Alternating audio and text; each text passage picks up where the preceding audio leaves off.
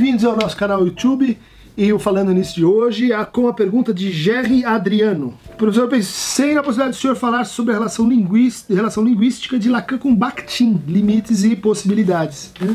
Uh, pergunta muito incomum, mas não uh, menos interessante. Né? Bakhtin é um autor da escola russa, é, bastante estudado no Brasil, especialmente em teoria política e em teoria da educação. Né?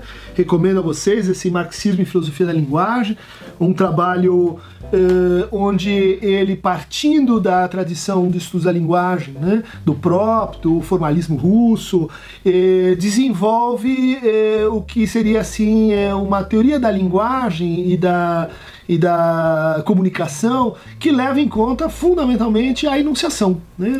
aquilo que escreve no enunciado a posição do sujeito falante e também passa do enunciado ao lugar em que se indica a posição daquele que fala. E o Bakhtin tem uma, um conjunto de críticas à psicanálise, tem um, um, trabalho né, em que ele condena a psicanálise como uma ciência burguesa, é, fundada, vamos dizer assim, numa falsa biologia, e fundada principalmente no individualismo. Por que, que vem é, essas críticas? É porque justamente no interior da, das teorias da linguagem, o Bakhtin está tentando trazer e implantar um paradigma dialético, um paradigma mais conversacional, um paradigma em que o monologismo pudesse dar voz né, a uma carnavalização das uh, vozes, dos lugares de fala e que habitariam cada um dos sujeitos com um atravessamento assim de discurso. Essa, esse entendimento mais dialético da relação de fala e da relação da fala com o texto, da fala com o, a língua, é, ela vai ser então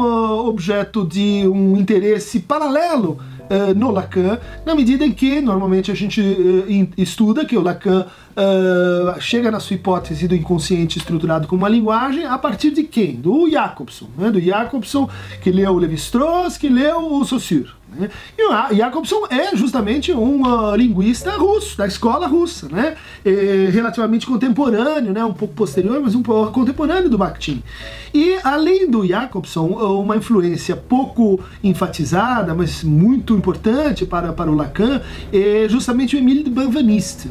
Benveniste está tentando fazer a, com a linguística estrutural sussuriana algo análogo ao que o Bakhtin está trabalhando com os russos. É, as concepções de discurso Bakhtin e Benveniste estão muito mais próximas do que entre Bakhtin e Saussure. Então, há um, um, processo assim, de convergência e também de, eh, de aproximação quando o Lacan vai tentar usar a linguagem também para desfazer esse equívoco uh, monológico de que o sujeito que fala ele tem uma apropriação unitária, né, eh, transparente a si mesmo, sem opacidade daquilo que ele diz. Né? Quer dizer, esse sujeito que seria o dono das suas palavras, esse sujeito que é o, o senhor do que ele diz, e que o Bakhtin critica na psicanálise, né, ao pensar que a psicanálise é só uma teoria assim da divisão do indivíduo. Né? Então, dentro do indivíduo você teria uh, andares mais profundos e andares mais superficiais, a consciência e o inconsciente. Essa, esse entendimento uh, vamos dizer assim, individualista da psicanálise vai ser completamente criticado pelo próprio Lacan, com, uh, com autores que também vão levar em conta a enunciação, que também vão levar em conta o discurso, que também vão levar em conta o antagonismo e a dialética. Uh, para o Lacan, a fala tem uma estrutura dialética, o sujeito recebe a sua própria mensagem invertida a partir do grande outro. Essa é a função do psicanalista, ajudar com que essa mensagem do grande outro atravesse a barreira imaginária, né? A barreira justamente do em que a gente se apreende, a gente imagina que é uma relação entre indivíduos, né? Indivíduos que têm um contrato, indivíduos livres que fazem um contrato conversacional, e que o Lacan vai dizer, essa é a barreira do entendimento, essa é a barreira da comunicação, essa é a barreira imaginária, essa é a barreira que faz resistência ao inconsciente. Então, estamos aí num exemplo que aproxima o Lacan uh, do Bakhtin. Outro aspecto pouquíssimo comentado é que uh, autores que são uh, próximos do Bakhtin, como o Luria, como Vygotsky, eram leitores da psicanálise. Vygotsky traduziu uh, uh, além, uh, mais além do princípio do prazer, eh, para o russo. Né? Existia uma, uma escola russa de psicanálise onde eh, esses autores eh, eram proeminentes, existia uma pré, primeira pré-escola psicanalítica, pré-escola no sentido de jardim de infância, aconteceu na experiência de Sabina Spielheim na Rússia.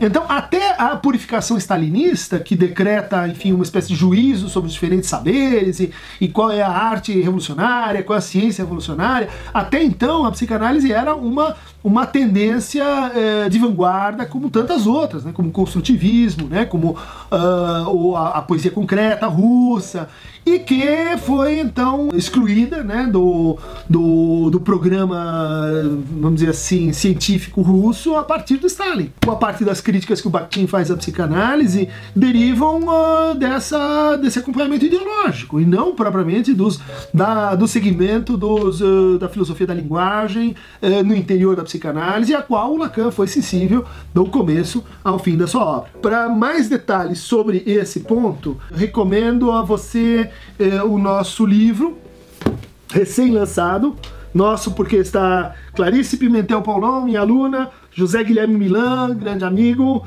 uh, nesse trabalho lançado agora em final de novembro, chamado Análise Psicanalítica de Discurso, Perspectivas Lacanianas, que é um debate sobre a noção de discurso envolvendo então a concepção lacaniana e inúmeros outros entendimentos do que seria análise de discurso, né? desde o Pechet até a escola inglesa, até o Bakhtin, até a análise de discurso uh, como análise da ideologia, e que é um trabalho uh, de inspiração assim, metodológica para quem quer fazer pesquisa em psicanálise e, e, e às vezes é difícil justificar metodologicamente, está aqui um instrumento para poder dizer, olha, que a psicanálise é no fundo uma prática de análise de discurso, né? Prática com os nossos analisantes, mas também eh, nas nossas intervenções da cultura, nas nossas intervenções na sociedade e, e do ponto de vista da sua fundamentação linguística. Né? Como dizia o Lacan, a psicanálise é uma ciência da linguagem habitada pelo sujeito. Clique aqui embaixo no nosso Aqueronta Movebo e continuamos com o nosso Falando Nisso, falando mais ainda, discursivamente agora.